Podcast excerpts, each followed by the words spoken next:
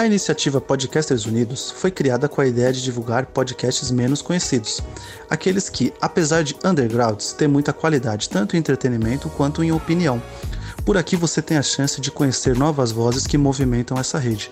Então entre lá no nosso Instagram, o arroba Podcasters Unidos, é só escolher e dar o play.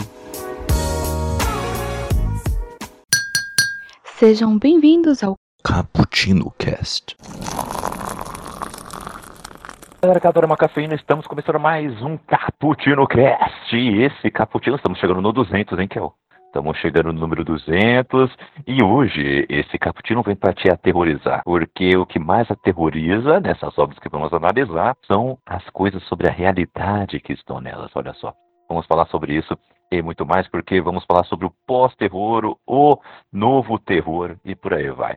Bom, aqui é o Kaique Apolinário, que estava passando uma tarde tomando um cafezinho de boinha, até que alguém bateu numa xícara e eu fiquei paralisado. Não sei mais o que fazer. Aqui comigo está ela, Raquel Cortez Machado. Se apresente aí, por favor. Aqui quem fala é a Raquel e eu estou aterrorizada, mas eu estou aterrorizada pelos humanos e não pelos espíritos. É, é, já dos humanos já espero mais nada. Aqui com a gente estão ele, dois convidadíssimos aqui. Estou com ela, Vicky. Se apresente aí. Oi, pessoal. Vitória Letícia aqui falando com vocês, mas eu gosto mesmo de ser chamada de sarcástica heroína.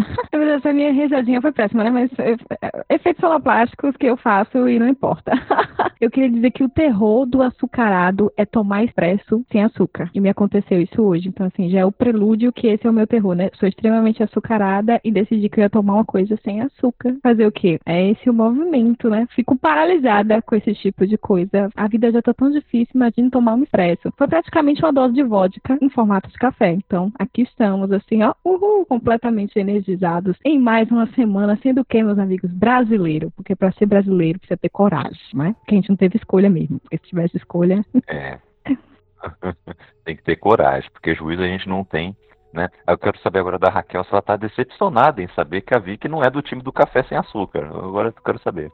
Ah, cada um faz o que quiser, né? Mas. Mas eu sou time café sem açúcar. Permanece no time. Eu acho que a vida não é doce. Então, tipo, essa vida é tão amarga, um amarguinho assim, às vezes é bom, sabe? Eu não sei que é uma coisa doce, é muito estranho. Igual hoje eu tava conversando com um amigo e ele me contou que é possível tirar notas maiores que seis da faculdade. E eu nunca soube como é isso, porque eu não sei. Porque eu paro ali no seis. Depois do seis eu nem visualizo mais. que beleza. Essa é a vida da Raquel. ah, e aqui com a gente também está ele. João, se apresente aí. Boa noite, pessoas. Ou bom dia, depende, né? Você pode estar ouvindo o podcast depois. É, hoje, Kaique, é, eu tive um momento aterrorizante quando me excluíram na hora do cafezinho no meu trabalho. E eu estou aterrorizado até agora. É Ô, triste, rapaz, triste, que triste. momento. Que momento. Momento triste. Nossa, pior é que é assim. Eu, eu trabalho numa, numa área que assim, a gente só tem pouquíssimas pausas, né, durante o dia para poder realmente descompensar, como diz essa, essa área em específico, que vocês já mataram qual é, né? E aí eu desço lá pro refeitório tomar um cafezinho que finalmente ele é grátis, né? Finalmente um lugar onde café é grátis. Chego lá, o café acabou. E a gente ainda tá lá preparando ainda. Pô, não tem nem um pouquinho aí pra gente? Tem não. Só daqui uns 15 minutinhos, talvez. Aí eu, pô, aí já acabou minha pausa. Aí, putz, aí já era. Aí eu fico minha- sem café. A minha profissão é estagiário, né? Eu sou da profissão estagiário. E aí hoje eu estou lá no meu trabalho e a moça do cafezinho chegou pra mim e falou assim: Putz, eu esqueci de te chamar pra tomar café. Você quer tomar um café? Aí eu falei pra ela assim: Não, não, obrigado. Tô bem. Mas por dentro eu estava choroso por dentro. É complicado. Desculpa, é que você não era importante eu não te chamei. Agora eu tô vendo que você tá aqui. Ah, Você, você é só o estagiário, ninguém liga pra você e pros seus sentimentos. Então você pode passar uma tarde inteira sem tomar um gole de café e sentindo um cheiro de café absurdo. Nossa, bem isso, que coisa triste. Mas aqui você vai ter café, todo mundo vai ter café aqui nesse Cappuccino Cast, que é ao vivaço aqui na Twitch, twitch.tv barra Bucks, no Brasil. Mande sua interação aí no nosso chat e você vai ser também um participante aqui dessa mesinha aqui, nessa cafeteria aqui, que tem tudo de bom aqui. Tem papos aleatórios para dar e vender. Bom, você também pode participar para, é, não ao vivo, em formato de podcast, aí nos ouvindo no seu agregador de podcast favorito, principalmente no nosso site, bookstimebrasil.com.br. Lá você tem acesso a todos os caputinos e seus quadros, assim como também a outros nove podcasts que fazem parte desse portal de conteúdo lindão. Falando nisso, o podcast que o João faz parte, aí eu trocando de assunto, tá lá, hein? Então, ó, vão lá também uh, ouvir também esse podcast maravilhoso. Olha aí. Bom, também estamos nas nossas redes sociais, viu? Arroba Bookstime Brasil no Twitter, no Instagram e Bookstime no Facebook. Também você pode mandar um e-mail, caputino com dois p's, dois c's, ponto btb, arroba gmail.com, ok? E como esteve na vinheta, aqui também você pode apoiar todo esse portal no nosso padrinho, no nosso PicPay, é, no nosso Apoia-se, é, e também se inscrevendo aqui no canal da Twitch, beleza? É isso aí, galera. Vamos então para a nossa pauta.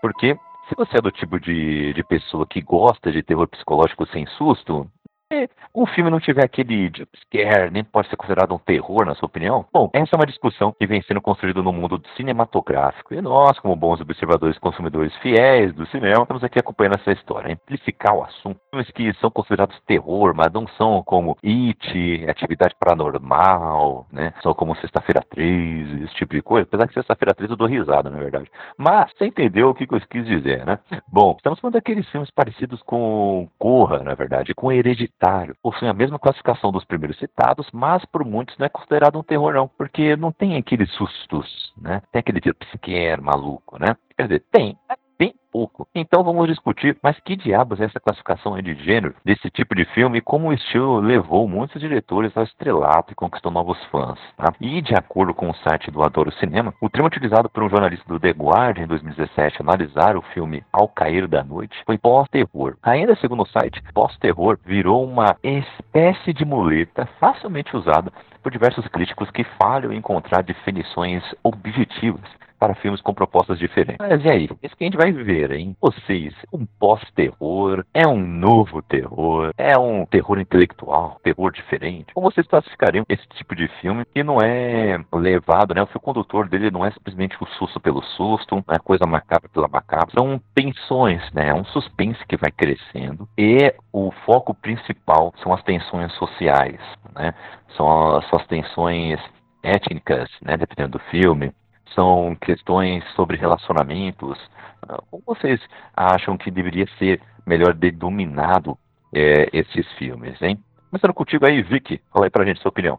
Primeiro que eu nem sabia que existia esse termo pós-terror. Raquel me mandou um negócio, eu fiquei, como assim, gente? Que é esse negócio? Cada dia alguém me aparece com uma coisa, com uma coisa nova, né? Eu acho que se a gente for pensar de uma forma bem abstrata, é, o terror é um terror muito individual para cada um, né? O que é o meu terror não é o terror de vocês. Então, eu não vejo muito por que separar, né? Nesse sentido, se a gente for por uma via mais simbólica, mais abstrata. Mas eu entendo que, né, o mundo cinematográfico e a gente, enquanto seres humanos e sociedade, a tem a necessidade de categorizar demais as coisas, né? Então, ah, só é terror se tiver, se for slash, ah, só é terror se tiver criaturas, por exemplo, né? Como a gente tem, tem no It. É, e assim, eu comecei perceber que existe essa lei de um tempo para cá, né, se instaurou isso, e que é uma evidência do que a sociedade está querendo falar sobre ela mesma, né, que os terrores são os terrores sociais e os terrores são os próprios seres humanos. Afinal, filmes não são criados por outras criaturas extra-humanas, né? São dirigidos, roteirizados e protagonizados por seres humanos. Então, estão falando aí dos conteúdos mais possíveis, né, da nossa psique, da, das nossas sombras. Eu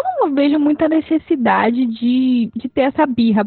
Eu vou usar essa palavra, parece que é uma birra. Eu sinto às vezes que tem um, um, uns lugares assim, sabe? Tipo, mundo geek, é, mundo do cinema. Tem umas birras que eu fico, gente, bora parar de, de perder tempo com isso e vamos falar sobre o que que enriquece, o que que não é tão legal. Mas eu entendo que existe essa perspectiva de que às vezes um filme não é tão bom no gênero terror que ele deveria ser ou como ele se apresentou. E aí se utiliza, como você falou aí, de muleta. Ah, é um terror psicológico. Aí eu acho que a gente já tá falando de uma outra coisa, né? Não é. Você tá falando de uma das coisas que, inclusive, é mais aterrorizante, talvez as pessoas não se deem conta que é a própria mente delas, né? As próprias coisas que a gente desconhece sobre nós e sobre os outros. Então, acho que é você querer também reduzir a um determinado patamar. Então, eu penso que fica muito nessa parte que a gente tem que pensar tecnicamente quando a gente assiste um filme, quando a gente quer fazer uma análise, né? principalmente para quem produz conteúdo voltado para isso. Mas eu também busco, sabe, pensar nessa vertente mais abstrata, nessas, nessas outras possibilidades que estão escritas na, nas entrelinhas. E eu vejo que tem surgido essa necessidade de falar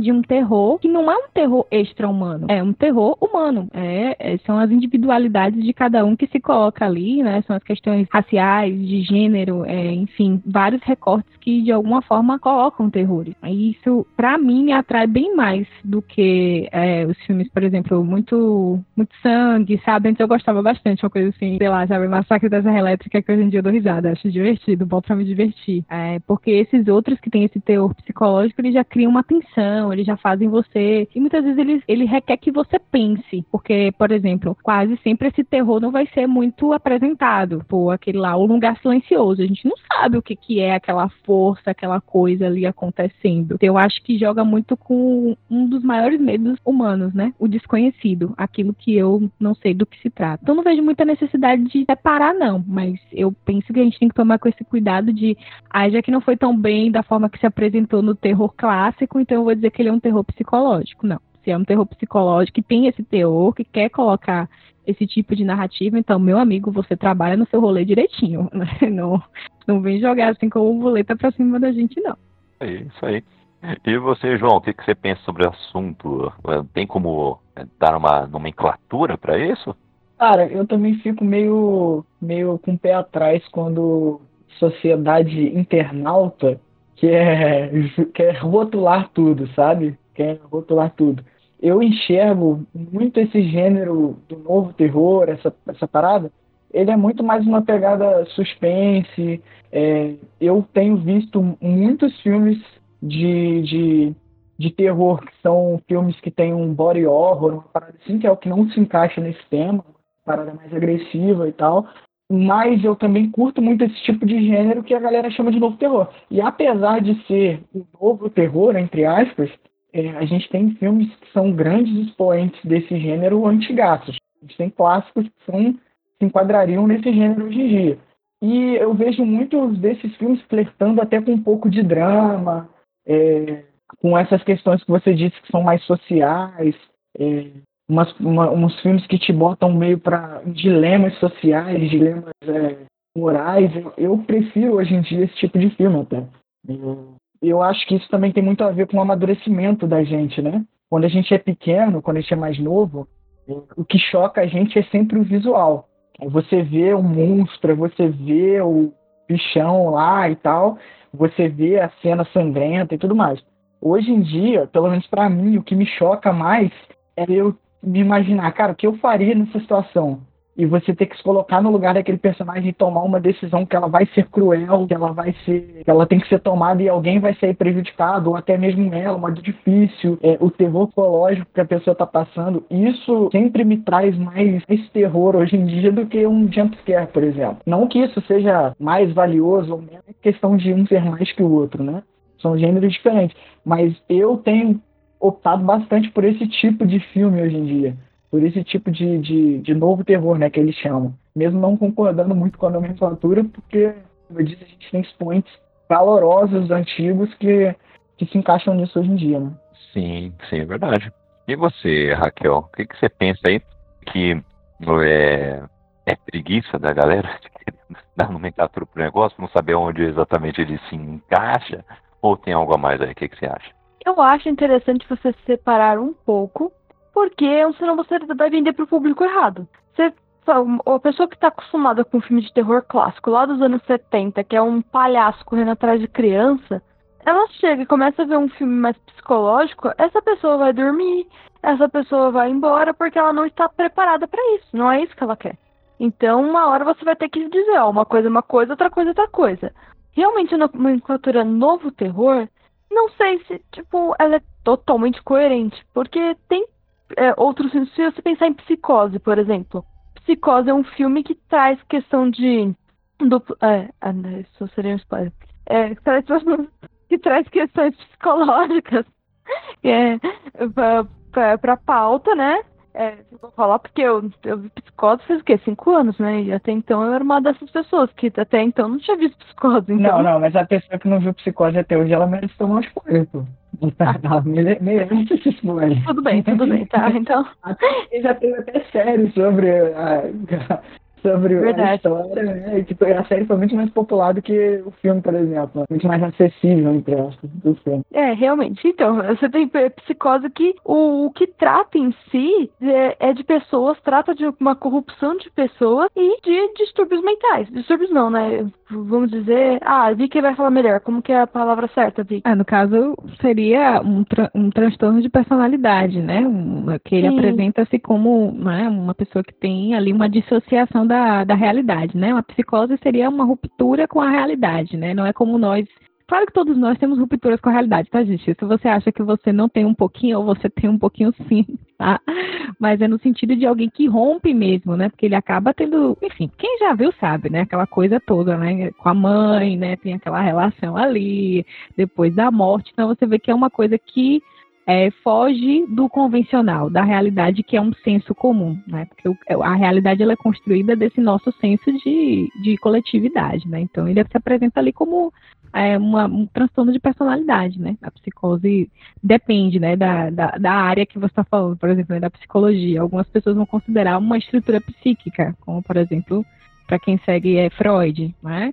É, na analítica a gente também vai pensar assim, mas, por exemplo, outras abordagens já pensam mais como o que Google, né, gente? Quem tem Google consegue colocar, né? Que são os DSMs, a, a CID, então são essas classificações. Então, ele se apresenta da, daquela forma, né? E uma coisa que naquela época ainda não era uma coisa tão discutida, né? Então, assim, se apresenta ali também uma narrativa de uma forma que choca, talvez, até por, por essas outras perspectivas. Sim, e eu acho que é um filme que é, consegue ser até sensível, porque ele não é um filme que julga totalmente o Norman Bates. Tipo, ele não é um cara problemático, ele é um cara que precisa de ajuda e não teve essa ajuda. Ele é um cara que tá passando por coisas, ele tá largado no meio do nada e ele não é acolhido. É, ele deveria ter talvez mais família, né? Tipo tios, primos, e você não encontra nada disso. Então, é um exemplo aí de um filme antigo que consegue tratar com essas questões. Mas hoje em dia, com até diretores melhores, roteiristas melhores no terror, você conseguiu ter um pouco de. É, ficar um pouco mais contínuo isso, né?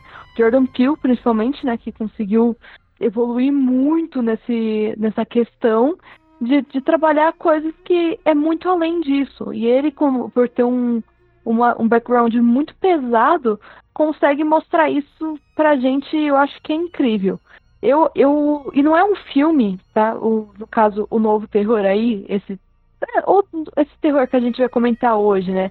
Tem, outra, tem outro, você falou de terror? Sim, o terror, pós-terror, tem o terror intelectual, já ouvi falar desse jeito. Eu, eu gosto é, mais do um terror então. psicológico. Eu gosto mais do termo terror psicológico. Era o que eu usava mais antes de ter todos esses temas, todos esses gêneros, esses nomes. É. Terror psicológico também é quando o filme é muito ruim, né? Porque ele é um terror, né? Você fala, meu Deus do céu. Isso, Faz isso. mal pro meu intelecto. É. Eu e a Vicky, inclusive, estávamos lá falando de Mulher Maravilha 1984. Aí, ó. Um filme lá que, que fez mal pro nosso psicológico. Inclusive, inclusive tem bastante filmes desse gênero saindo aí agora, né? Filmes de terror psicológico saindo agora. Verdade, eu acho que sempre teve, né? Esses filmes que, que é pro nosso terror psicológico você tenta evoluir tanto para alguns lados e daqui a pouco tem gente que faz umas coisas e fica, gente, pelo amor de Deus, não tinha ninguém para perguntar, falar isso não tá ruim. Parece que, que não tinha. Mas então, eu acho muito interessante por isso. Eu acho que são filmes que a gente consegue crescer, mas ele tem um hábito totalmente diferente. Eu não vou pegar uma galera que eu quero zoar um dia e pegar um filme de terror psicológico, entendeu? Talvez a minha galera sim, porque é uma galera meio chata, né? Todo mundo é meio zoado assim, mas o não é um filme de galera se divertir, de você ficar bêbado e ficar assistindo e dando risada. Não é. É para você chorar, sabe? Você não, não fica com medo, você fica querendo chorar de verdade. É, uma coisa que é, que é uma coisa que é muito legal nesses filmes de, de terror psicológico, pós-terror, chame como quiser, é que normalmente eles têm um fator replay muito interessante. Normalmente, principalmente é, os filmes que eles têm é, as questões mais éticas e mais psicológicas bem mais, mais, mais profundas, né? Ele geralmente ele tem esse fator replay interessante. Por exemplo, o Kaique já falou do Corra o Corra ele tem toda uma questão social e de, e de preconceito, tudo que é abordada como pano de fundo do, do filme, mas tem tantas nuances no filme, tantas pequenas coisas que você só consegue perceber e notar no replay, quando você assiste a segunda vez. Então é sempre muito interessante você, esses filmes, você conseguir assistir a primeira vez, entender da forma que você conseguir a primeira vez, e depois você, quando você reassistir, você já vai com outro pensamento, você já vai com uma ideia sobre o filme que você vai conseguir perceber coisas que você talvez deixe passar batido. Porque esses filmes, eles se salvam no detalhe, eles se pegam no detalhe. É, é, é o posicionamento das câmeras na cena, é uma referência na fala, é uma música tocada numa hora X, é, tudo isso faz total diferença. Não é só o grito, o barulho alto, o escuro, não é só isso, tem todo, todo um, um complemento de coisas pequenininhas que, que juntas entregam uma obra interessante. É o, o, são obras que trazem um negócio a mais sempre, toda vez que a gente reassiste, né? Inclusive tem uma das obras que vamos citar aqui que eu quero muito reassistir porque eu, eu vi uma vez, eu pensei, tá, tem isso, isso, isso, isso aqui não tem tanto. A dizer sobre isso, aquilo que eu achei que não tinha tanto tava o tempo todo no filme. Aí eu, putz, eu tenho que reassistir. Você tá logo mais. Deixa o suspense, deixa o suspense. Hum. Oh, vamos começar a citar os filmes aí. Oh, queria começar com vocês aí, falando sobre Hereditário. Quem já assistiu Hereditário? Hereditário é o filme, tá é, o é... divisor de águas, né? A galera, ou você gosta ou você não gosta, né? Sim. É o filme que tem aquela aquele muro no meio da galera, né? Ou você ama ou você odeia, né? Ou você é super fã, você não é. é cara, eu acho Hereditário um filmaço de terror. Eu acho assim, é, se a gente for levar os últimos, sei lá, 10 anos, até mais. Ele é um, um dos filmes tops aí dos últimos tempos de terror, com certeza. O filme é muito, muito interessante. Ele traz muito essa coisa do, do subjetivo, do, do psicológico, da, da mente que fica sendo trabalhada tanto a dos personagens quanto a sua. A história, por vezes, ela parece ser desconexa, mas ela tem toda uma linha de raciocínio, toda uma timeline que faz sentido. É, cara, é um filmaço. Pra mim, é um dos, dos maiores filmes de terror que lançaram nos últimos tempos. E ele é um filme, como eu disse, esse filme, Hereditário, ele tem um fator replay espetacular. Espetacular. É a segunda vez que você assiste o filme, se você gostou na primeira, você vai se apaixonar na segunda. O filme tem a Toni Collette, né? Tá lá nesse filme aí. E o, uma breve sinopse aqui, que eu peguei aqui para todo mundo se situar, fala assim: após a morte da reclusa avó, a família Graham começa a desvendar algumas coisas. Mesmo após a partida da matriarca, ela permanece como se fosse uma sombra sobre a família, especialmente sobre a solitária neta adolescente. É, esse filme fala sobre muitos temas, é, fala sobre várias coisas que já mostra que estava começando a aparecer aí uma coisa diferente, né? Tava começando a surgir um terror de forma diferente, não que não tivesse antes, né? Uma Raquel bem situação de psicose, psicose já tem essa essa não é um filme que você leva muito susto. Você leva susto duas ou três vezes é muito durante o filme, sabe? Ele ele a, o foco dele está em outra coisa, né? E o, o Hereditário ele saiu depois de Corra, né? Então assim, aí a gente vê que a partir desse momento ali, ó, 2017, 2018, por ali, né, 2016 até, ó, alguns ó, algum movimento estava começando a surgir ali, né? E o melhor foi que foi bem recebido por público e por crítica, porque, assim, aconteceu várias vezes durante a história do cinema, e não só no cinema, nas artes, né? É, vai transformar a arte como vemos até aquele momento, porém tem uma péssima recepção de crítica no primeiro momento. Aí tem que esperar um momento, né? Tem aquele tipo, por exemplo, um filme que é assim, Clube da Luta, foi um, foi um fracasso quando foi lançado. Né? Lá em 99, se não me engano. A galera não curtiu, não. Foi, inclusive, indicado a framboesa de ouro, se não me engano. Assim, indicado é algum filme de, de, filme ruim. É, foi isso mesmo, né? Hoje, isso a aí. gente reassiste esse filme e vê, caramba, esse filme é bom. Esse filme é muito legal. E ele fala de coisas importantes. O, o livro, inclusive, é muito legal e é bem fiel ao livro, o filme, né? Então, opa, peraí, né? Tem coisa aí. Às vezes a, a galera naquela hora não tá preparada realmente para esse tipo de adaptação, para esse tipo de obra, né? E então isso acontece às vezes. Mas o que aconteceu agora nesse movimento aqui, né, no meio desta década que findou ano passado, né, ainda bem, apesar, apesar que ainda parece que continua, né, é, o, todo mundo gostou. Vamos ver para onde vai. Corra então, popularizou é... bastante isso, né, porque Corra chegou matando, né. Porra, cara, ele trouxe é, para o cinema, ele trouxe o exemplo de que filmes com questões sociais eles podem fazer muito sucesso. Eles podem, o filme ele não, o filme de terror ele pode carregar uma mensagem sim. Ele não precisa ser simplesmente um filme é, que vai terminar naquelas duas horas que você vai estar sentado na frente. Ele, o Corra ele, ele trouxe essa tanto que até hoje a gente fala dele. Até hoje a gente fala desse filme. Ele é referência, ele é ele tá tipo todos os filmes que vieram depois dele de terror com esse terror mais psicológico essa pegada mais subjetiva eles têm essa comparação. E agora é, a gente tem também além do, do, dos filmes né dos filmes que estão saindo nessa pegada a gente tem séries também né. A gente tem a série aquela Damn que saiu agora que é uma série espetacular e ela é nesse pique nesse pique bem bem similar assim à pegada do Corra sim sim. Apesar que nenhuma série vai conseguir passar Lovecraft Country. Que série. Essa série é maravilhosa. Tem, tem pra ninguém. Mas, Corra, né? Corra fala sobre um, um garotinho que tá aí namorando uma menininha e finalmente vai conhecer a família dela. E vão lá para um sítio, né? Um pouco afastado da cidade. O que poderia dar ruim? Que poderia acontecer de errado? Só um comentário, né? Ele é um garotinho. Um cara com 30 anos é um garotinho, Kaique. Aí, aí, eu falei que era uma menininha, né? você sabe, eu tô falando zoando, as duas coisas. Não, é, e, o, e o que é muito importante, e o que é muito importante salientar na, na descrição do filme é que ele é um rapaz negro que namora uma garota branca, e ele tem todo esse medo de os pais delas serem preconceituosos. Isso é o, o assim, é o gatilho do filme. Exato, aí é aí que tá o negócio, né?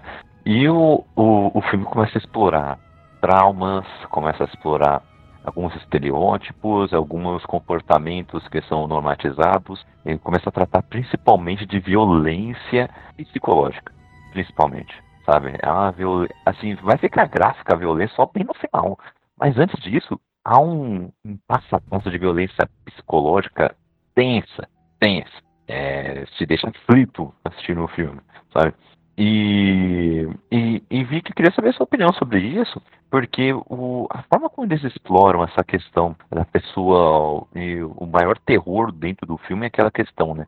Do, do personagem principal, né? O Daniel Kaluuya, que acabou de ganhar um Oscar, inclusive, é, dele ficar imóvel de todas as formas e as pessoas se apossarem do que ele tem, do que ele é, né? É uma coisa muito pesada, né? O, o, você acha que como que você achou do que foi explorado aí nesse filme aí? É, é, tudo aquilo ali mesmo? Bom, gente, assim, né? Tem que abrir o parêntese que eu sou uma mulher branca, né? Então, assim, os meus comentários têm esse recorte e eu vou falar mais do, do lugar da profissão mesmo, né? Enquanto psicóloga eu acho que aquele momento, né, aquele momento que ele senta, eu não, se não me engano, é com a mãe, né, da namorada, que aí parece uma, parece, você sente que parece uma sessão de terapia, né, porque fica um sentado de frente pro outro, você sente que vai rolar alguma coisa ali de literalmente entrar na mente, né.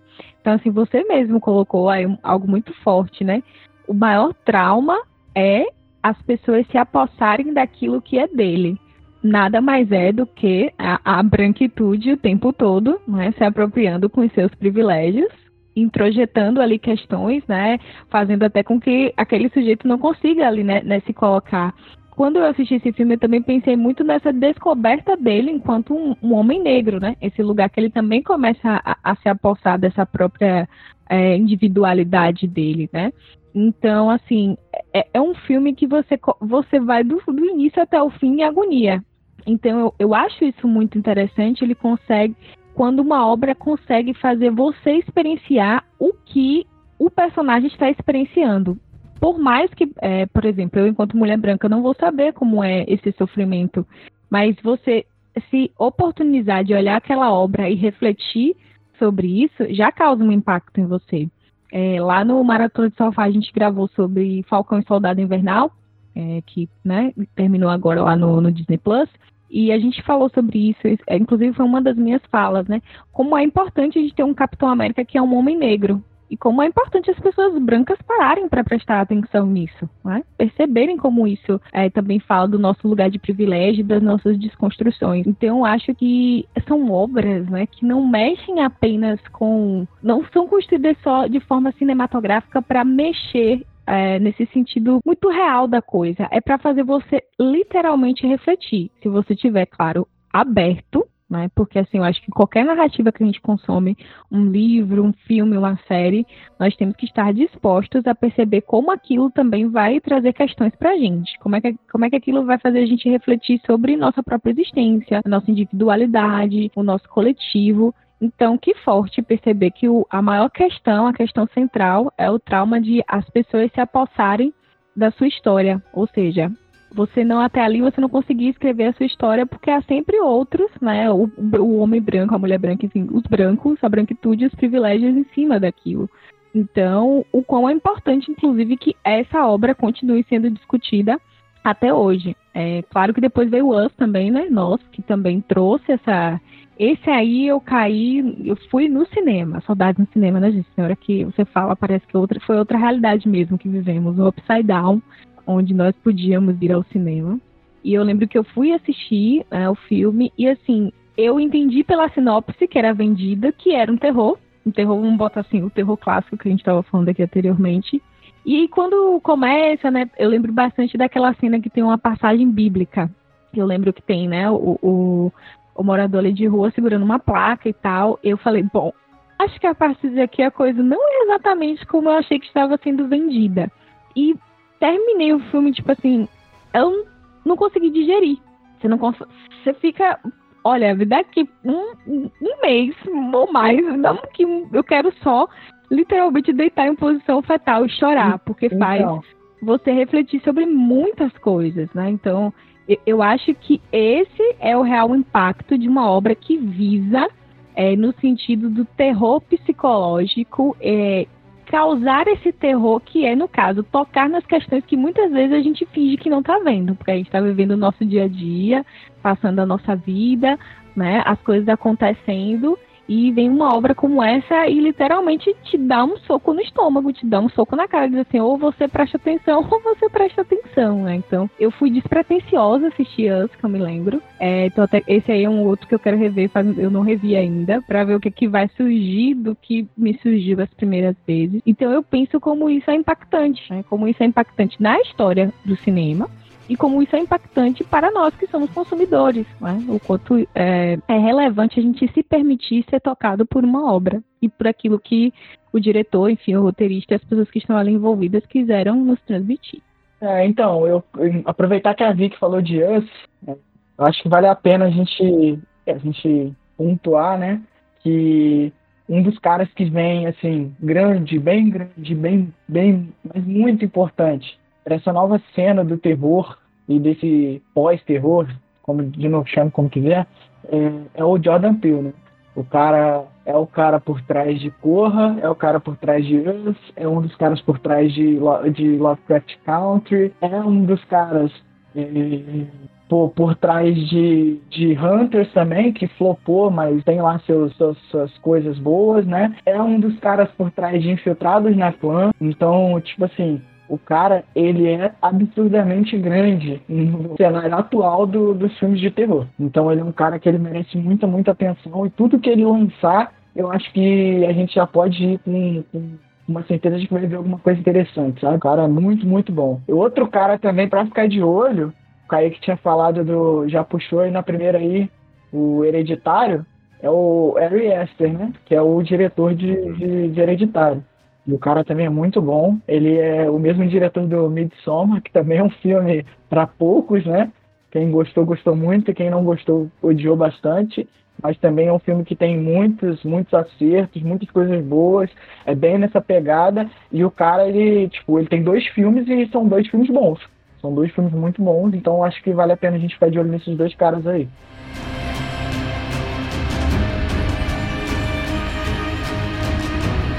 A, a fala da sarcástica heroína, vamos falar da sarcástica é, fala, o, o, o, o, estereótipos que o, Jordan Peele bota também. Eu, eu acho isso muito legal principalmente em Corra. Ele é muito irônico em Corra. Ele bota os vilões da história, só que aí ele bota umas falas assim que você reconhece no local que você vai. Principalmente o pai da namorada dele, né, o seu, né, pretenso suposto sogro, né, pega nele e fala, não, eu acho que os negros têm que estar no poder mesmo. Eu votei no Obama, é, eu acho que é isso? É, que papinho, entendeu? que papinho. E a gente ouve isso aí em tudo que é canto, sabe? Inclusive de racistas, né? Porque racista não vai falar à sua frente, né? Poucos vão falar na sua frente. Pô, eu sou racista.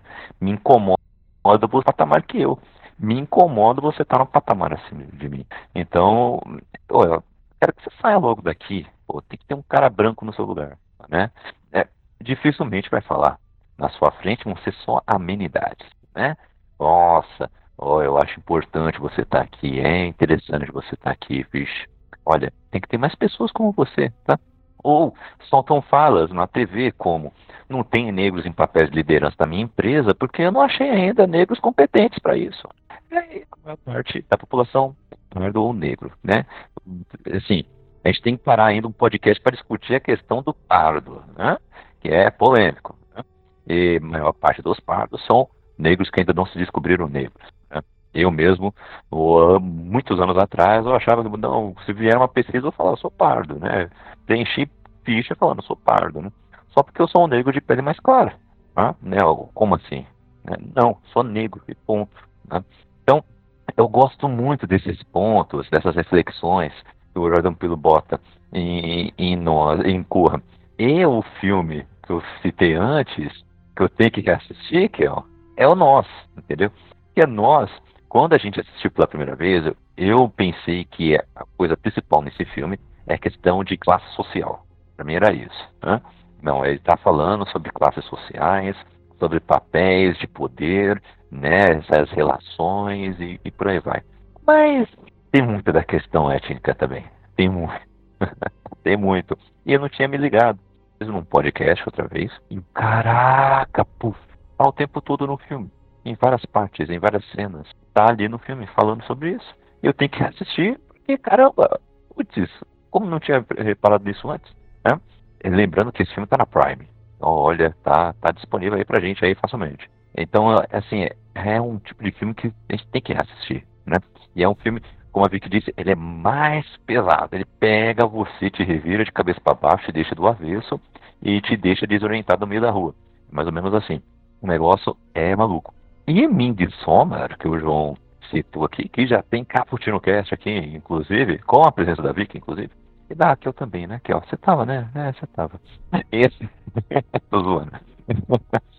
E foi um, um, Quem é que convida a Vicky aqui? Você tem o contato dela? Não tem, toma, na sua cara. Não, aí, pera aí que eu vou pegar. É, não dois, vai. Me dê dois segundos. Não vai, não me vai. Me dê dois segundos. Não vai, ela é minha fonte. a fonte, olha só, vocês já, já repararam nisso? Só impressionante. Ah, mas Midsommar toca muito nessas coisas também, uh, sobre relacionamentos principalmente. Né? Pesado. Ele te pega também, te revira, e o final te deixa muito maluco. Dois filmes que me deixou saber o que, que eles vão fazer em seguida. O que esses personagens se tornaram? O que, que eles vão fazer? São dois filmes que eu, caramba, quero saber o que eles vão fazer em seguida. fiquei muito curioso, fiquei muito curioso. Né? Mas, o que, que você achou aí desses filmes aí que a gente citou aí, ou qual que você mais curtiu aí? Primeiramente, né, eu devia fazer como em Midsommar, né, que tem um, um, namorado que não deixa a mulher falar de jeito nenhum, que fala, fala, fala, fala, não deixa, fica aí a dica, né, eu deveria aplicar, não ah, você não tinha falado nada. Pensei que não queria falar. Não, desculpe. Pior host do mundo. Gente, isso é um host. Meu Deus. Aprendendo ainda, gente. Estou aprendendo. Quatro anos, hein, Kaique, nesse emprego. Em vez de ser rebaixado, receber uma multa e advertência aqui, gente. É, então, eu gosto muito de Corra. E eu gosto de Corra porque mostra uma coisa que, ao mesmo tempo que não é nada sutil, nós percebemos conversando com algumas pessoas e nem todo mundo percebeu. E, assim, depois que eu comecei a ver comentários na internet, e isso é um péssimo hábito meu, que eu fico vendo muitos comentários de pessoas aleatórias. E? pra me decepcionar, tipo, porque senão eu fico tendo esperança no mundo. Aí eu acho que o mundo vai ser um lugar melhor, que vai ser um lugar legal para viver. E não vai. Então, né, às vezes é bom você ler um pouquinho dos comentários das pessoas, e aí você vê que não tem esperança mesmo, não. Mas então, aí eu comecei a ver várias pessoas falando assim, gente, mas eu não vejo racismo em Corra. Então, é, da minha amiga, só que, tipo assim, não foi só ela, entendeu? Foram várias pessoas. Então, tipo, as pessoas também não veem racismo na escravidão. Porque falam assim, ah, não, mas ele foi escolhido por um outro motivo, por outro motivo, mas todas aquelas pessoas foram escolhidas por algum motivo em particular. É, elas tinham alguma qualidade que essas pessoas queriam, né, em seus corpos. Porém, você se apossar de um corpo de, de, de, um corpo de uma pessoa e todas elas serem iguais, significa que você acha que você tem direito sobre o corpo daquele outro. Então, isso é uma situação bem interessante e eu gosto como mostra a sutileza do momento que ele chega e percebe que aquela galera não tá bem. Ele fala: Não, essa empregada, essa empregada não tá bem, ela não, não tá se comportando da forma normal. Não, aquele cara ali não, isso é muito estranho. Ele começa a perceber tudo isso porque ele tem essa sensibilidade. E o que dá a entender é que todas aquelas outras pessoas talvez por não se preocuparem com isso antes, ou por ser uma coisa tão mascarada que ficava, não, não, tipo, não posso falar sobre isso, não posso fingir estar assustado, eles caíram no golpe. Tanto que você vê no olhar deles, tipo, vai embora, e ao mesmo tempo eu não fui. Aquelas pessoas não foram capazes de fugir. Eu gosto muito das atuações nesse filme. Eu acho que as atuações mexem demais com a gente. E indo para nós, nós fala muito sobre a questão de oportunidade, né? E eu acho que nós tem uma sátira também um pouco assim, por que que eu senti, que eu comecei a pensar nisso depois que eu falei sobre as princesas, né? A gente gravou um podcast sobre as princesas, vocês vão entender, tá? O que que tem a ver as princesas com é, com nós. É, que tem uma questão. Eu quero onde vai chegar isso aí. Eu quero saber onde chega isso aí. é, os filmes das princesas são, tem uma coisa que eu detesto, é que você sempre valoriza o espírito nobre. Não importa se você está numa classe mais baixa, mas se seu espírito é nobre, se seu pai é nobre, se seu sangue é nobre, você vai mostrar que você é nobre. E o que, que ele faz? Aquela criança lá do submundo é diferente de todas as outras. E ela é diferente. Por que, que ela é diferente? Nossa, então quer dizer que as pessoas do submundo simplesmente não tiveram esforço, todas aquelas outras, para serem diferentes? E não, na verdade ela era do topo. Então acho que isso mostra, tipo, caramba, na verdade ela tinha um espírito nobre, sabe? No, no, no fim das contas. O que na verdade é totalmente uma, uma crítica, né? A tudo isso. Que não é porque você tem um espírito nobre, é porque você tem oportunidades nobres. E aquelas pessoas nunca vão ter. E mesmo quando você acha que você está em uma situação mais baixa, você não está tão baixo assim. Então eu acho que é aí, aí que fica essa coisa. E se você não, não viu isso nas princesas, assiste de novo. Assiste a Cinderela. Ela limpa o chão, mas ela tem um espírito nobre. Ah, porque ela canta com os bichos. Gente, ela tá drogada.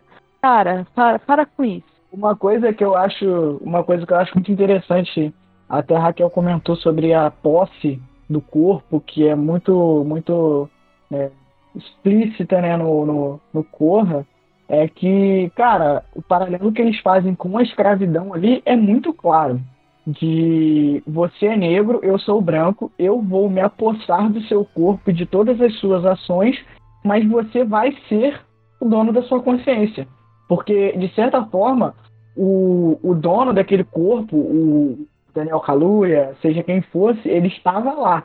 Mas ele estava só assistindo, ele não podia fazer nada contra a sua, as suas atitudes e as suas é, o seu o seu corpo ele será meu, mas você vai estar lá para ver isso. Você não vai morrer, mas você vai estar lá para ver isso. Então é tipo assim, eu mando em você e é isso aí, entendeu? Então é, é para mim, eu sei que é muito estranho isso, mas para mim é muito bizarro como as pessoas não conseguem enxergar o quão esse filme é grandioso. Eu, eu, eu não consigo entender, eu não consigo entender um.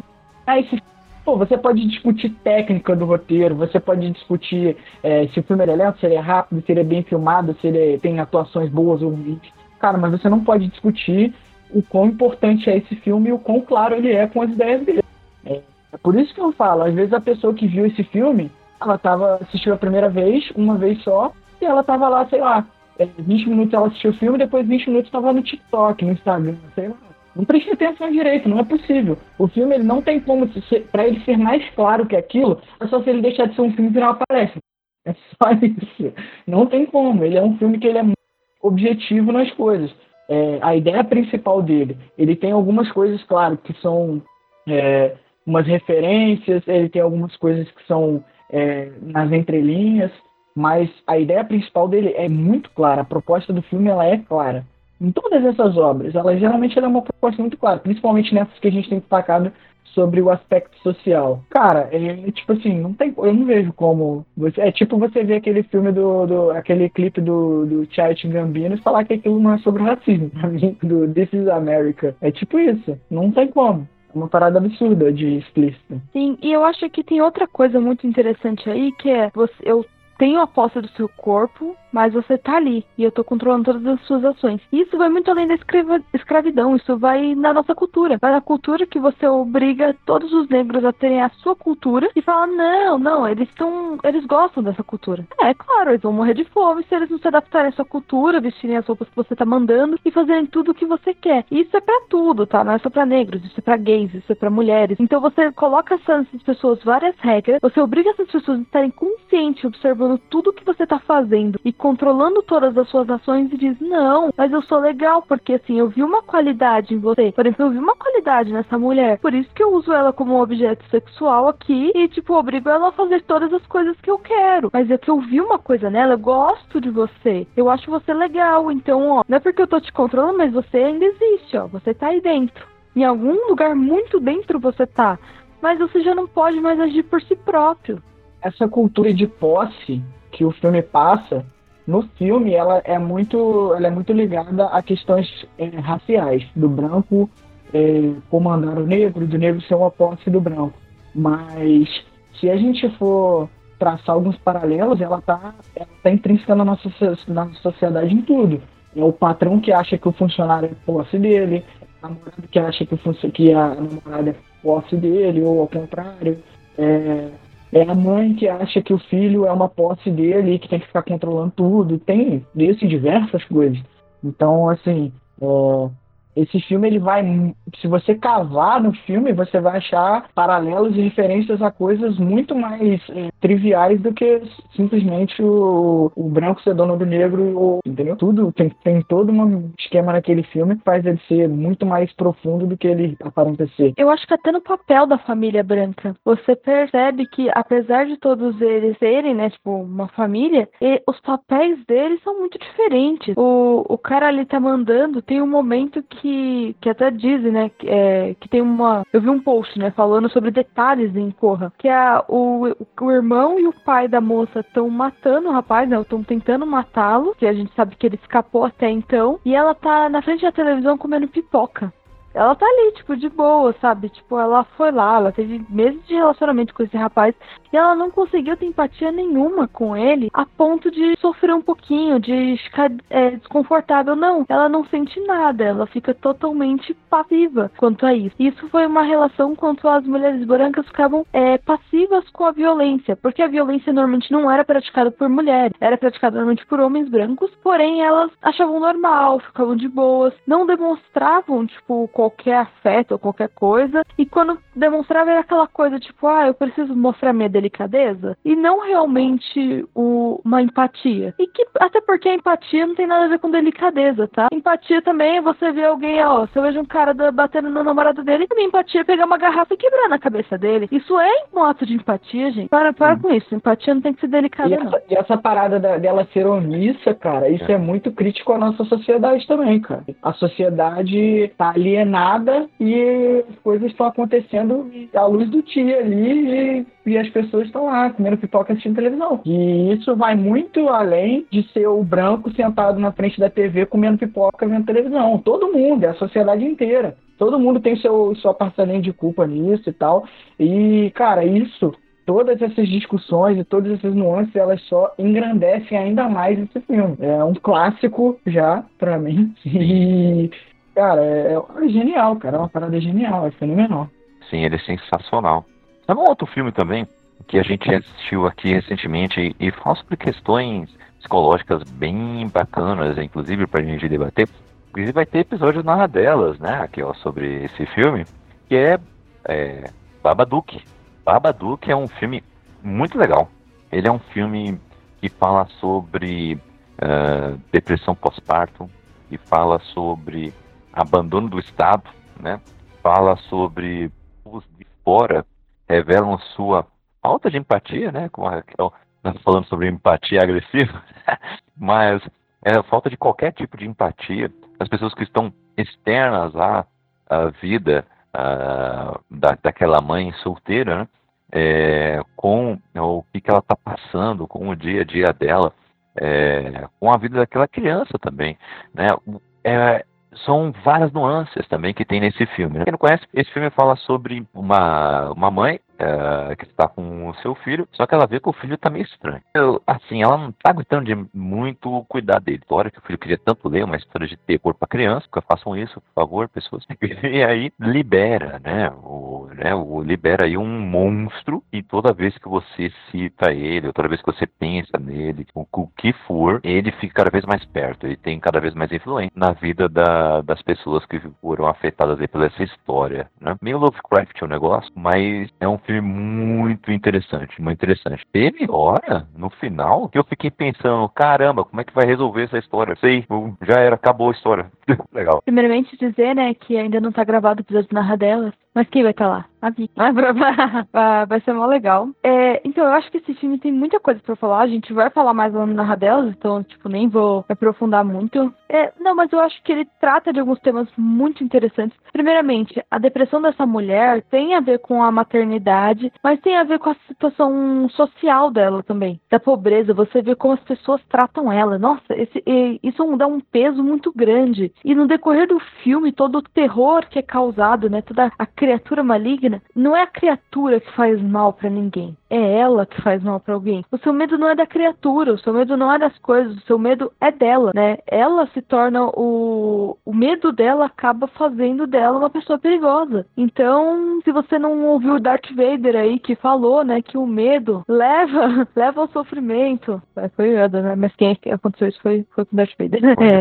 É. é, então, se você não, não aprender um pouquinho com Star Wars aí, você pode acabar nisso. E é muito verdade. Os nossos medos nos tornam pessoas violentas, né? Ah, se eu ando com medo de, de apanhar o tempo todo, uma, o, meu, o, meu, o meu instinto vai ser revidar. Isso é instinto de muitas mulheres. Muitas mulheres andam armadas, andam, andam com é, spray de pimenta, com canivete. Não tô dizendo que elas estão erradas, não, tá, gente? Super certas. Eu, o que eu acho que é errado é elas terem medo ainda, entendeu? Eu, mas o, o que é triste é que a situação do medo te torna violento. É um ciclo. Pois é, eu acho que isso faz a gente refletir que, na verdade, o nosso maior medo é o medo de desconstruir aquilo que nós somos, né? Porque todas essas questões que foram colocadas aqui estão é, arraigadas, enfim, intrínsecas e, e introjetadas em todos nós. E a tomada de consciência que muitas vezes uma obra dessa tra traz é o que faz é, a gente se sentir impactado. Só que vai ter as pessoas que vão fazer essa negativa, dizendo, não, não, não estou vendo isso. Né? Quando na verdade já é uma afirmativa.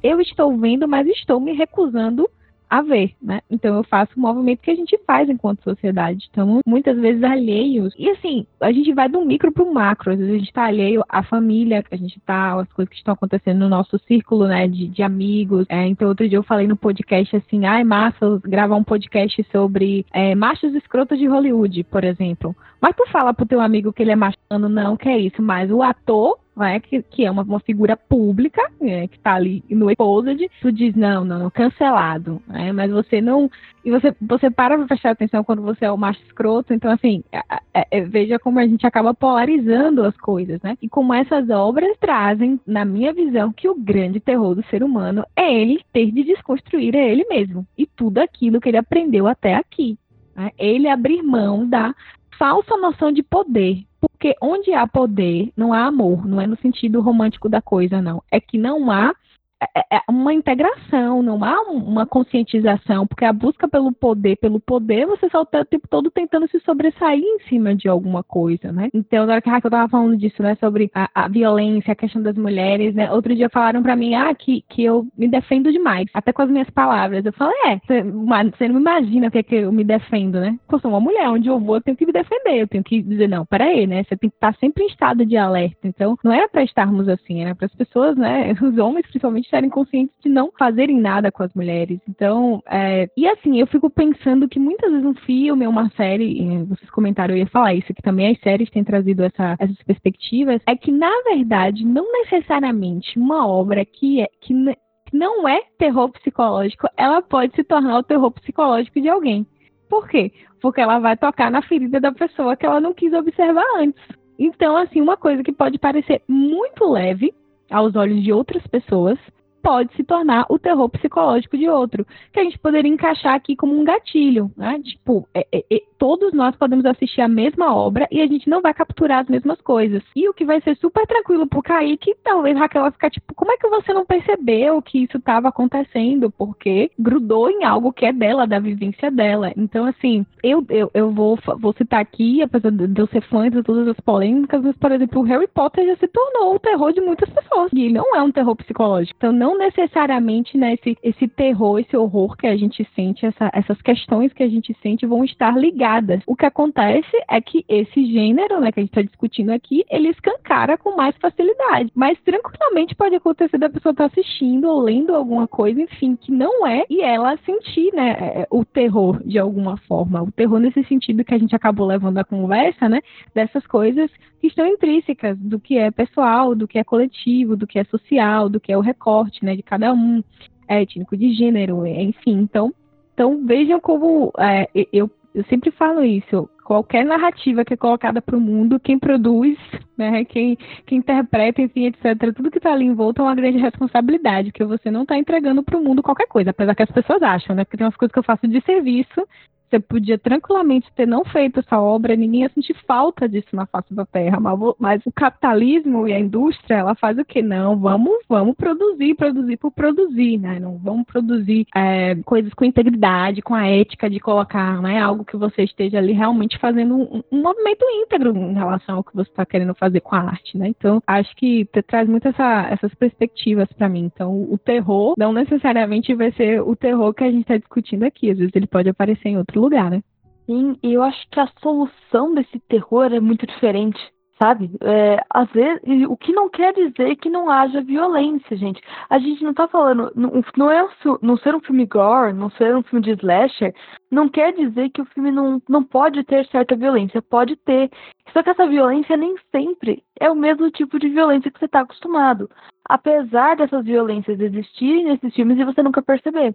Você tem relacionamentos abusivos em quase todos os filmes de adolescente em cabana. Quase todos.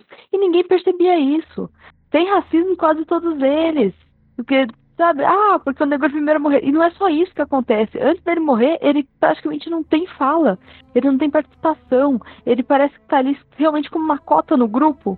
Então, tudo isso já existia no, é, antes, só que isso não era problematizado, isso tipo era normal. E agora você diz: não, isso aqui não é mais normal, eu não vou mais morrer, eu não aceito mais morrer primeiro, eu não aceito mais estar nesse papel. E, então, por exemplo, Corra, quem vai salvar ele ali não tem nenhum White Savior, não quem salva é o amigo. É o amigo que falou: você tá errado, cara, você tá doido, essa mulher vai te matar. Esse cara que falou tudo isso pra ele, que tá avisando desde o começo, esse cara volta lá pra salvar ele, né? Nós é uma questão muito mais profunda, assim, que não tem. Falar do final de nós, a gente precisa de um cast só pra falar de nós. E só o final de nós já dava outro podcast. Não, eu nem vou citar. Falou de, de Midsommar, né? Pô, tem muita coisa legal também. O final também tem várias representações. Mas, voltando pra Babadook, a gente vai falar melhor próxima semana, mas ele tem um final que eu acho muito interessante também, que é bem parecido com Korra nessa questão, né? Em Korra não tem White Vader. E em Babadook, ela tem um conflito ali. Ela precisa resolver esse conflito. Esse conflito tem a ver com a solidão. É, a solidão dela. Ela tá abandonada, ela tá desamparada.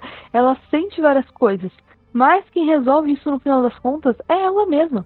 Não é tipo. Uh, primeiro que a resolução não é uma resolução definitiva ela percebe que ela não. O, nem, nem sempre você vai vencer. E não é porque você não venceu totalmente que tá tudo errado. Você é, nem todas as lutas vão ser vencidas totalmente. O próprio Corra, ele vence daquela situação, mas ele sabe que no dia seguinte ele vai sofrer tantas outras situações, né? O racismo não acabou ali. Ele venceu uma situação, ele conseguiu sobreviver e conseguiu não ser preso ainda no final, mas isso não quer dizer que tudo tá solucionado. Em Babadook também, percebe que a depressão dela tá lá, tá lá escondidinha, tipo, o, o monstro interior tá lá, ela apenas aprendeu a lidar com aquilo e conseguiu seguir a vida. Eu acho muito é muito diferente de, ah, caramba, agora que eu só sobrevivi eu, mas o monstro agora morreu, então eu vou embora, sabe? Parece que o conflito acabou ali e nunca mais vai existir, porque o monstro acabou. E nesse caso o monstro não acabou. Bem isso, bem isso, né? E eu queria citar mais um filme aqui também, antes de, de puxar mais um assunto sobre essa questão. O que deixamos para trás. Se vocês já assistiram esse filme. Ele é maravilhoso. Tá na Netflix. E esse filme fala sobre um, um casal de imigrantes, país lá da, da África, que eu esqueci o nome agora de novo, Costa do Marfim? Acho que é Costa do Marfim. O que é? Ah, que eu vou pesquisar aqui. Se não me engano, foi Costa do Marfim. É um país que estava com constantes guerras civis, e aí eles conseguiram fugir uh, da forma que deu. Sudão do Sul. Do Sul, ótimo, ótimo, valeu. Sul.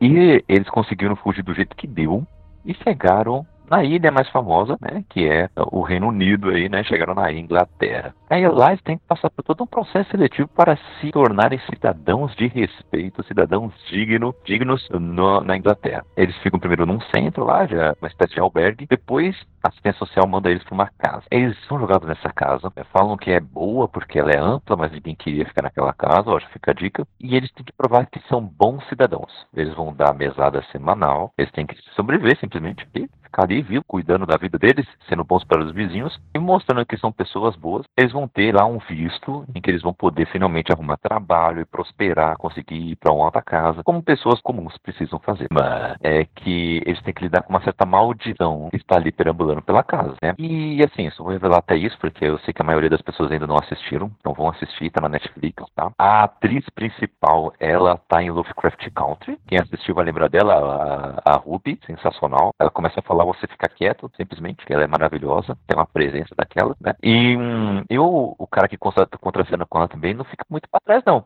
É um casal excelente né, nessa atuação. E é um terror muito, tipo, poderia ser muito bem uma história de, é, também dessa pegada meio Lovecraftiana também, né? É o, uma pegada bem assim, bem psicológico, ao mesmo tempo em que algumas coisas não são. É bem um misto, assim, do terror. Talvez desses filmes que a gente citou aqui, talvez seja o mais terrorzinho mesmo. Mas, gente, que filme. E que final. Que final tem muito a ver com a última fala da Raquel, viu? Vou, vou deixar só isso aqui no ar. Mas é um final daqueles e não termina de um jeito como qualquer filme de terror que você vai ver por aí. Ele termina de um jeito muito diferente. Me arrepia só de lembrar. E, e, é um filme que é assim, como o João estava falando, né, do, sobre Corra, né? Ele é objetivo, ele vai direto ao ponto, ele não fica enrolando, ele não fica achando que o espectador é burro. Não. Ele conta tudo bonitinho e te dá um contexto excelente. Excelente. Então ele mostra como os imigrantes são tratados ali na Inglaterra, e mostra ali uh, as tensões sociais que eles, que eles têm. Uh, enquanto uma pessoa uh, quer ficar mais uh, firmada nas suas raízes africanas, né, está num país novo, mas ela não quer esquecer de onde veio, o cara já está falando, não, nós temos que ser ingleses, temos que ser como os ingleses. Então ele tá, mostra como uma pessoa tenta se adaptar e, e tentar é, copiar as pessoas que estão ao redor, achando que dessa forma vai ser mais aceito. Olha só essas coisas, sabe? É muito, muito legal esse filme. Assistam, esse filme é sensacional. Sim, é, o caso de, de Nós me lembrou uma coisa, né? Lupita Nyong'o não foi indicada para o Oscar, né? Será, né? que esse tipo de gênero ainda não está sendo tão lembrado nessas premiações. Né? Cara, eu, eu, eu anseio pelos é. tempos, eu anseio pelos tempos onde os filmes de terror e de suspense tenham mais espaço nas premiações. É, a gente vê, por exemplo, é, para mim, é outra, voltando, chover no molhado novamente, né? O Corra foi um filme que quebrou todas essas barreiras, porque ele foi indicado a várias categorias no Oscar e ganhou várias categorias também, né? E só que geralmente esses filmes com essa pegada de suspense, terror, eles são muito premiados em festivais e são absolutamente esquecidos no Oscar. É, basicamente, essa é a vida dos filmes de terror. É, você tem filmes premiadíssimos no, no, no nos festivais e, e, no Oscar parece que a vista é grossa demais.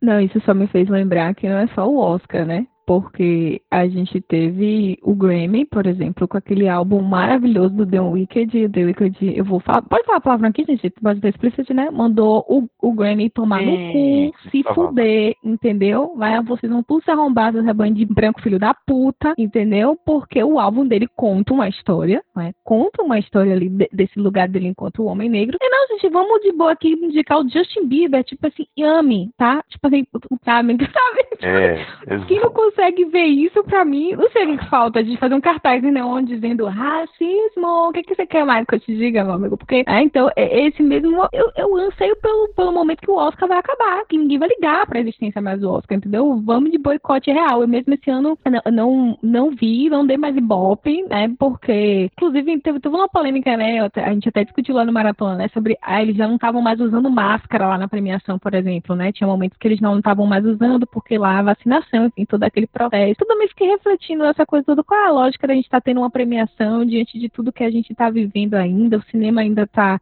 se adaptando de novo ao se adaptando de novo, porque o cinema né, tinha uma realidade e agora tem outra. Então, assim, a mesma coisa é, é, é querer fechar os olhos nessas premiações fazem escancaradamente. Não, vocês aqui, vocês não entram, né? Então já rolou várias críticas de, de, de, cantores também nesse sentido, né? Levando nessa, nessa mesma perspectiva. Então, assim, é uma... gostaria de reafirmar também, vai tomar no cu, é isso, The Wicked fez tudo, muito obrigada, gratidão. É, uma Amo. coisa também que é muito importante aí salientar é os, os videoclipes desse CD do The Wicked são maravilhosos. Assistam se puderem, porque são fenomenais. Soccer, é verdade. Um linkado com o outro. É. Entendeu? Assim, eu descobri recentemente The Wicked, tá? Eu descobri recentemente. O, eu ouvi vendo assim umas musiquinhas, pá, falei, nossa, muito legal, muito bacana. Mas eu, aí eu comecei a lembrar de uns comentários no Twitter sobre alguma coisa sobre a aparência dele, que ele tava desse clipe, né, que a, que a Vicky citou, né, que ele tá, dá uma cagada legal no, no, no Grammy e tal, né, o caramba, eu tenho que saber um pouco mais sobre isso aí, tem algo a mais nesse álbum aí. Eu fui pesquisar uns vídeos e tal, aí vi um vídeo de um cara que é fã, né, é, dele, e ele explicando toda essa questão aí que vocês acabaram de explicar aí, né, sobre toda a história que o álbum conta, os clipes que vão linkados no outro e tudo mais. Eu, caraca, sensacional. Que não foi indicado, né? É, aí que fica, né? Fora que nos prêmios de música tem a categoria R&B, que é para premiar os negros e negras que não podem ganhar prêmio de melhor álbum de pop. Tá? É, Exatamente, é, é basicamente isso. é lamentável, cara. Mano, é bizarro, chega a ser é, bizarro, é, cara. Chega a ser bizarro. Acho que, acho que o público, o grande público, só não tem tanta indignação com o Grammy, o Emmy, porque eles não têm tanta visibilidade nem tanta. A coisa lá também é absurda. É igual, no ano que. No ano que o Charles Gambino, lá, o Donald Glover, né? Ele lançou This is America, ele ganhou muitos, muitos Grammys, e ele, ele, ganhou quatro Grammys, na verdade, e ele ganhou MTV Awards, ele ganhou uma de coisa com aquele clipe. Só que, tipo assim, cogitaram ele não ganhar nada, sabe? Era uma grande dúvida se ele ganharia ou não, porque, cara, e aquele clipe, ele é uma aula. É, sei lá, eu acho que nos últimos 10 anos eu não vi nada parecido com aquilo musicalmente falando, de tão absurdo que é aquilo. É uma parada sensacional. É, por exemplo, se você procurar no, no YouTube This is America e você procurar lá explicando as referências, sei lá, a música do cara tem cinco minutos e o vídeo do cara explicando cada referência vai ter uma hora e meia. Porque é absurdo, é absurdo. E, tipo assim. É muita coisa.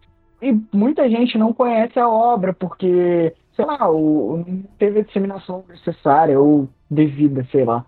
Eu, eu fico muito encucado com isso. Sim. Grammy é uma parada. Grammy, Oscar, são umas paradas muito, muito estranhas, né? certeza, né? E o, eu queria também falar uma coisa para vocês, que tem um artigo aí uh, que fala que esse estilo não pode ser justificado simplesmente como terror psicológico, né? Se colocado como novo, outros filmes que já utilizaram dessa agonia e tortura psicológica, mesmo assim não ganhou reconhecimento, né? O Tempo Psicose, que a Raquel muito bem citou aqui no começo, tem também o Bebê de Rosemary, Exorcista, Bruxo de Blair, entre outros. Todos eles possuem características que os classificam como pós-terror, mas não são lembrados por isso. Né? Então a pergunta é por que esse estilo de filme está ganhando espaço só agora, hein? Só agora o público está querendo ver esse tipo de coisa? Numa era em que na qual precisamos de histórias surpreendentes, arrebatadoras e que tratem de problemas sociais de forma mais criativa, né? Eu, eu, eu queria eu, terminar esse podcast uh, debatendo isso aqui com vocês, né? Agora, essas discussões que estivemos agora, durante todo esse espaço aqui no podcast, né? Sobre essas questões que estamos vendo aí. Porque só agora estão ficando cada vez mais populares, né? É, é uma junção de vários, várias coisas, é, tem algo a mais aí, ou simplesmente o fato disso ser popular só agora, muito também sobre essa sociedade também, hein? Só lembrar de um filme, inclusive, antigaço, os grandes filmes do gênero, que é A Noite dos Mortos-Vivos, do Romero, não sei se vocês assistiram aí, os primeiros filmes a tratar de zumbis, né? Excelente. E nele tem várias dessas questões. É um experimento social aquele filme, né? E olha quem fica por último e é morto por engano é um homem negro. Né? O filme já diz muito ali. já, já diz muito ali. Outro filme também que é um grande expoente desse, desse tipo, desse, desse gênero, é Os Outros. É um grande filme desse, desse gênero. É um filmaço sensacional. É, acho que a gente poderia botar Sinais ali também, que foi um filme que fez bastante barulho na época que ele foi lançado ele tem muito essa pegada. Lógico que no final ele dá aquela escrachada bonita que a gente gosta, mas o filme, durante ali 75% do filme, vai, ele tem essa levada bem, é, o que está acontecendo, ele trata bastante da impunidade que a pessoa, que o personagem tem diante daquela situação. Tipo assim, eu não posso fazer nada, eu tô aqui de mãos atadas porque essa parada é maior do que eu. É absurdo, eu não sei o que fazer, eu não tenho o que fazer. Então são filmes aí que eu acho que valem a menção. Sim, sim. Mas e aí, o que, que vocês acham? Por que só agora? Só agora, Raquel? Por que só agora, hein? Quero saber uh, essa questão aí. O que vocês acham sobre isso? É, então, eu já, acho que já falei bastante aqui.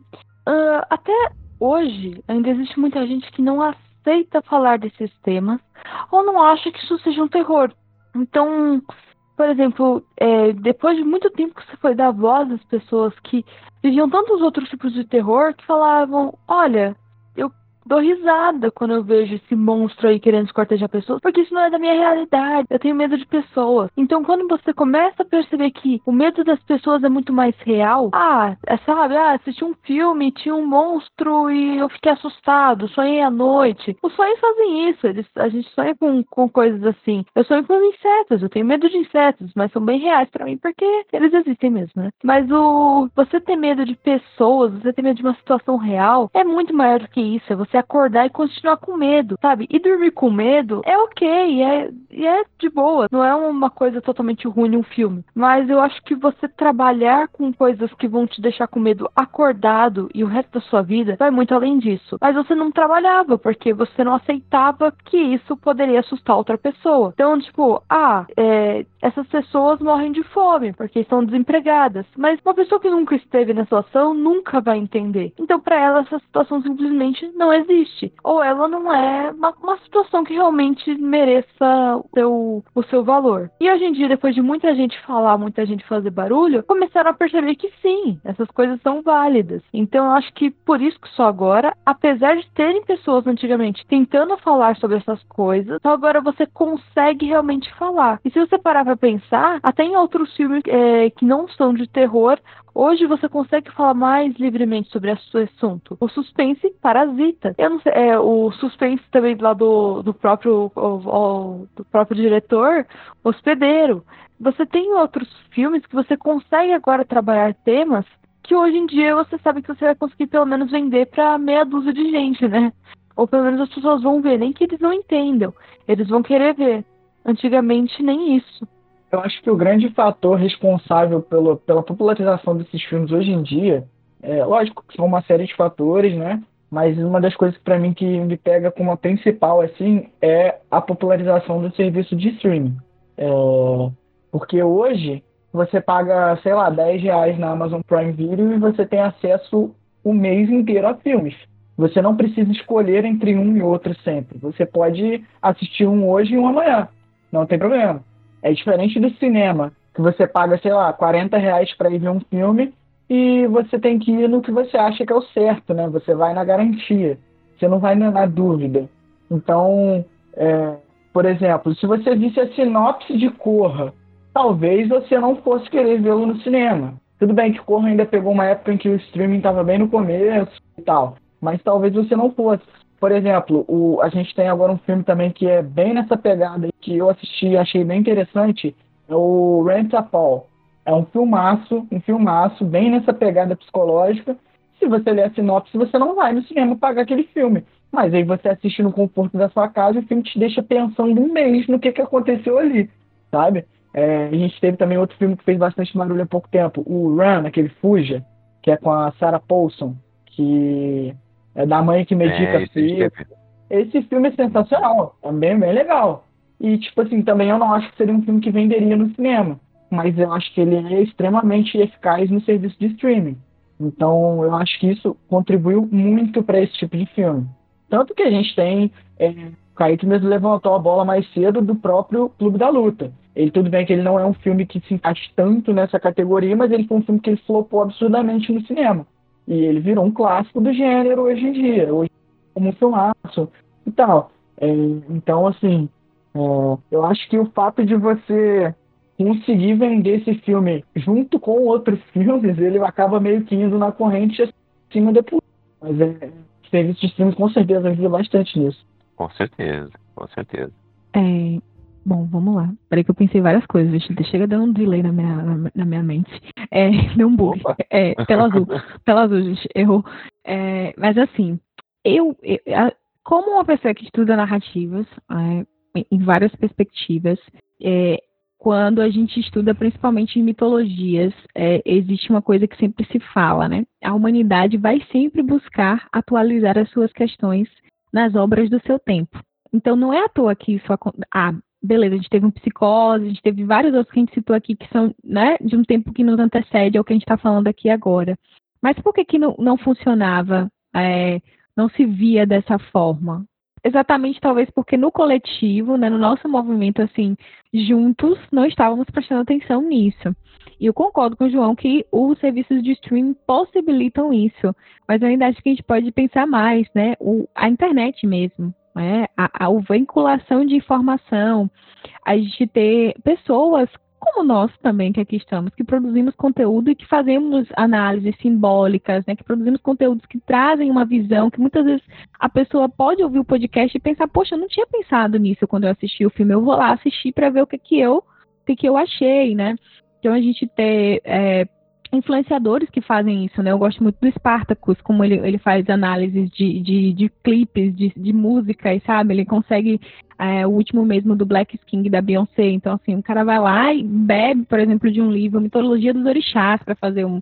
Então, assim, tem essa vinculação da, da informação, que a gente sabe que ainda é privilégio para muitos, né? alguns não têm acesso, mas eu acho que cada vez mais ter a possibilidade de ampliação dessa consciência, da gente ter espaços como esses para discutir, faz com que é, obras como essas continuem acontecendo, né? que a gente possa é, e, e, assim, eu penso que não é apenas que elas existam, mas que a gente faça alguma coisa com aquilo que, que elas estão querendo dizer pra gente, né?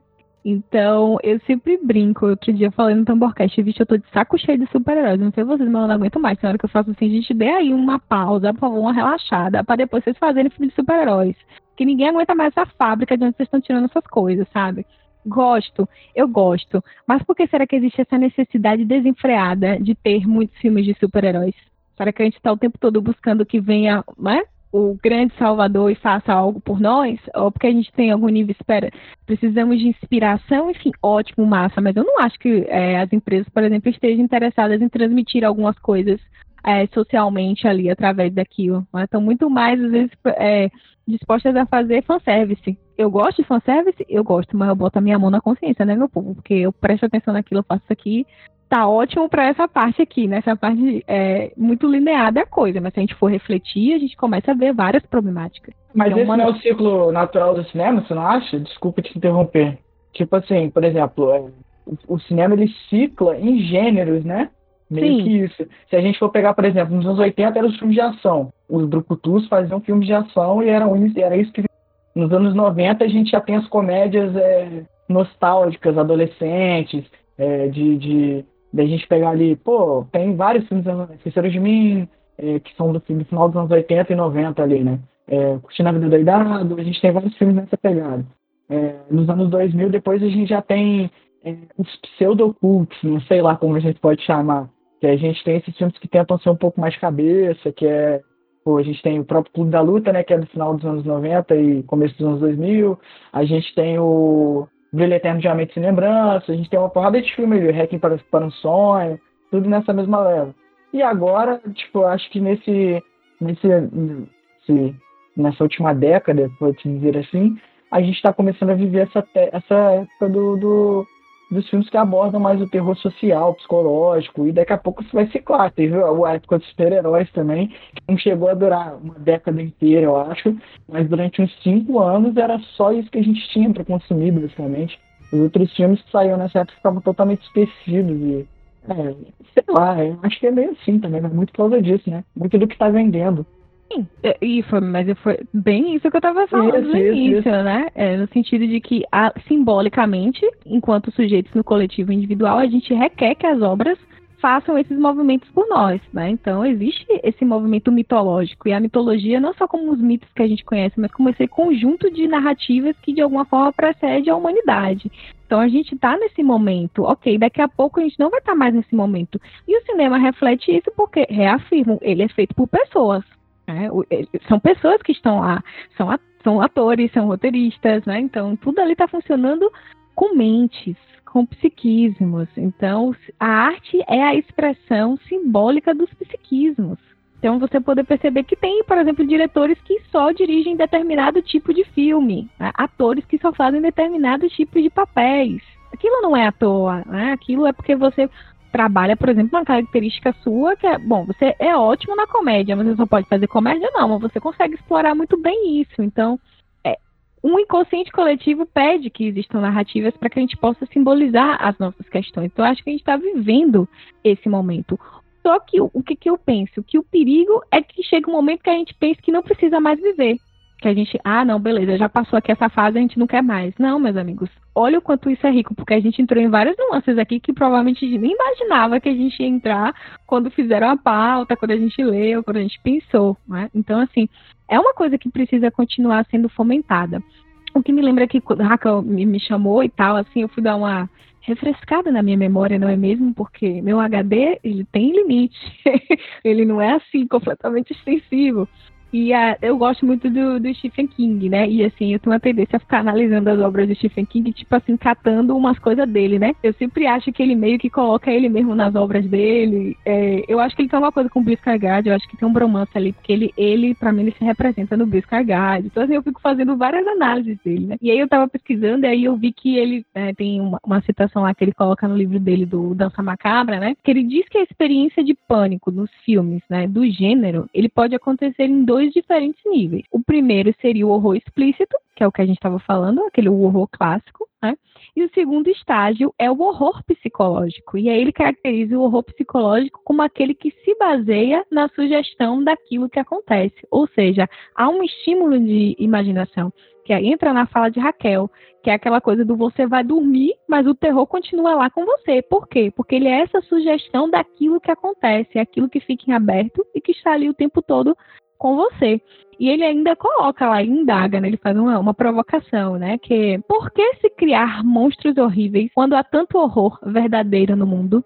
Criamos horror para, é, para isso nos ajudar a suportar os horrores verdadeiros. Que para mim foi assim uma fala comum né, a todos de alguma forma, que a gente acabou, enquanto grupo gravando o podcast, chegando nisso. A gente sempre chegava nesse ponto. Então, nós criamos horror, como disse o King, para a gente dar conta de suportar os horrores verdadeiros, que são os horrores humanos, são os nossos horrores que estão ali. Né? É, é, o racismo que a gente não suporta, que a gente diz que não, não carrega conosco, né? é a homofobia que a gente não para para refletir, é o machismo, é o sexismo, são as inúmeras questões, como também pode entrar né, nessa outra vertente que a gente vai falar mais no outro cast, né?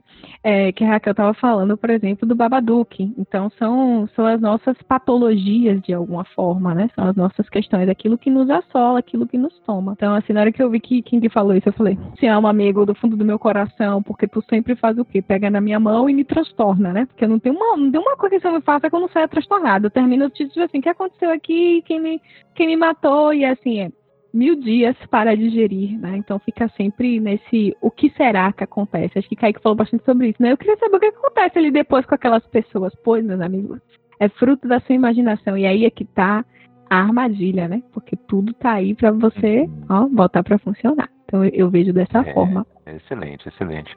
É isso mesmo.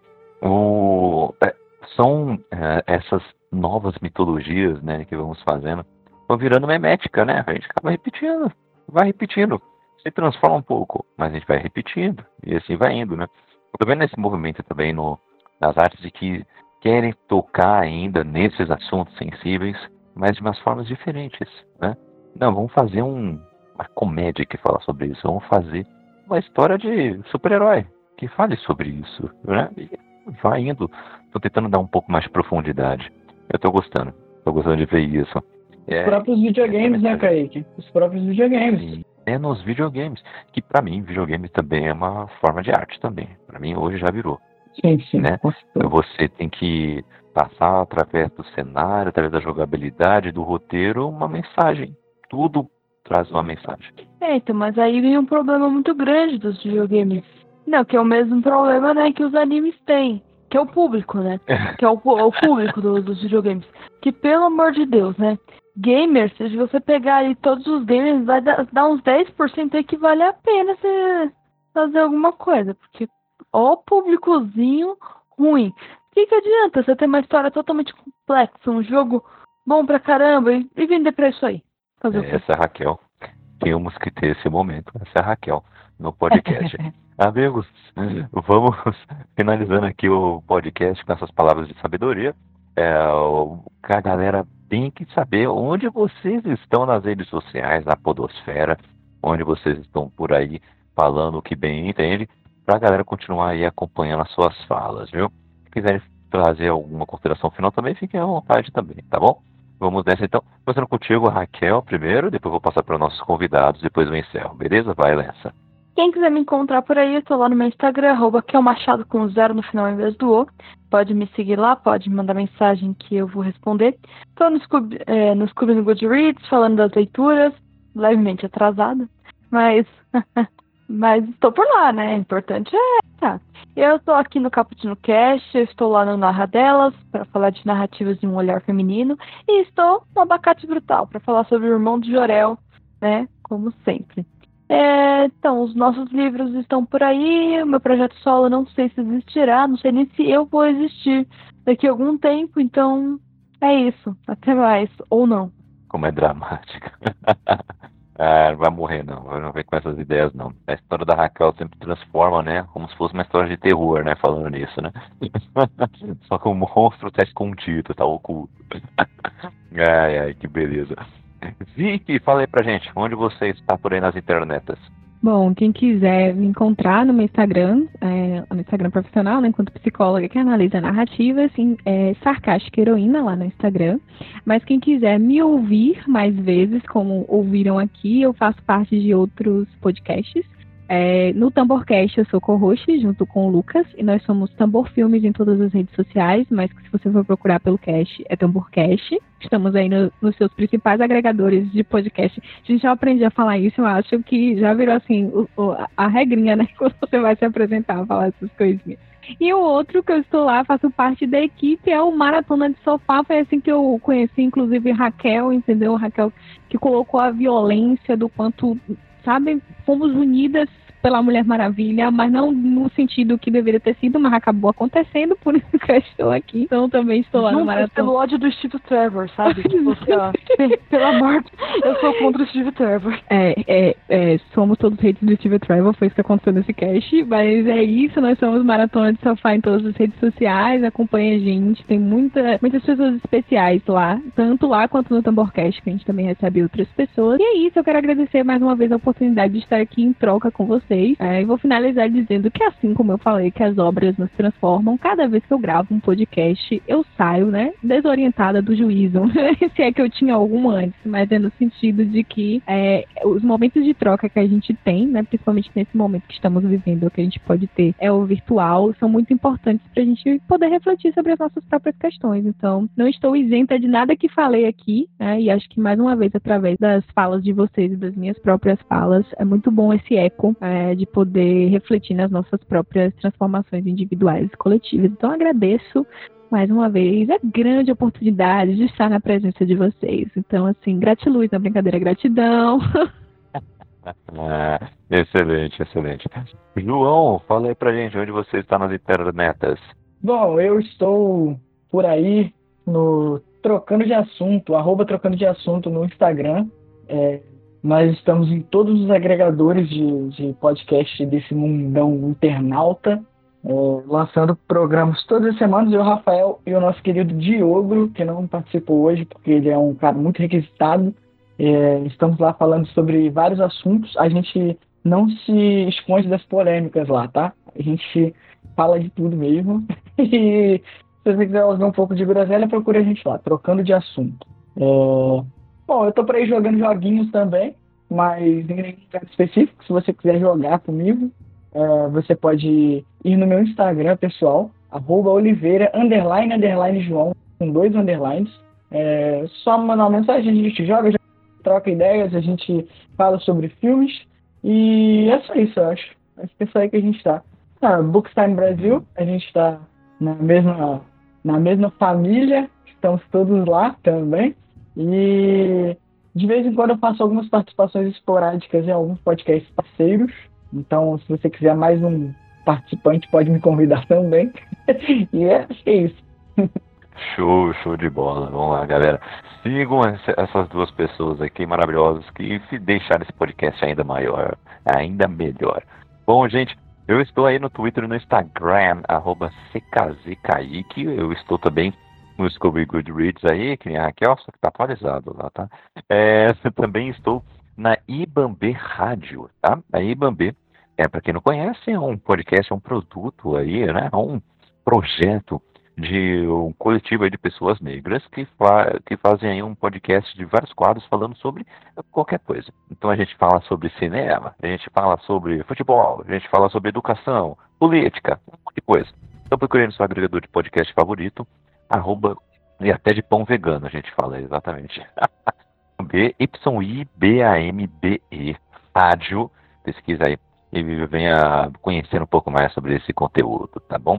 Bom, eu estou também na Wakanda Streamers, eu conheço a Wakanda Streamers, lá tem um monte de gente talentosa também, que precisa aí é, ter é, mais evidência, então vá lá conhecer essa galera.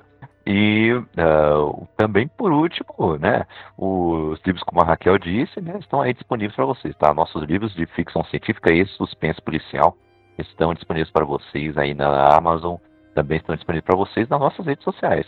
Fale com a gente, quem faz esses livros chegarem até você. Seja a edição digital ou edição física, vamos chegar até vocês, tá bom? Bom, galera, é isso aí. Aqui, se você quiser saber quando o, o nosso canal aqui vai estar ativo, nos siga no nosso Twitter, tá? Arroba Brasil, ou no nosso grupo do WhatsApp, que é o Clube do BTB, tá? deixar o link aqui no chat, que também está na descrição desse podcast, tá? O Clube do BTB é lá um lugar onde fala sobre, a gente fala sobre a vida, o universo e tudo mais, tá? Então, tudo que você imaginar, a gente tá batendo um papo lá, então chegue mais. Também é lá onde avisamos quando estamos em live. Beleza, galera? Ficamos por aqui. É, fique com Deus e olha, acho que hoje você não vai dormir com tanto terror que você ouviu nesse podcast.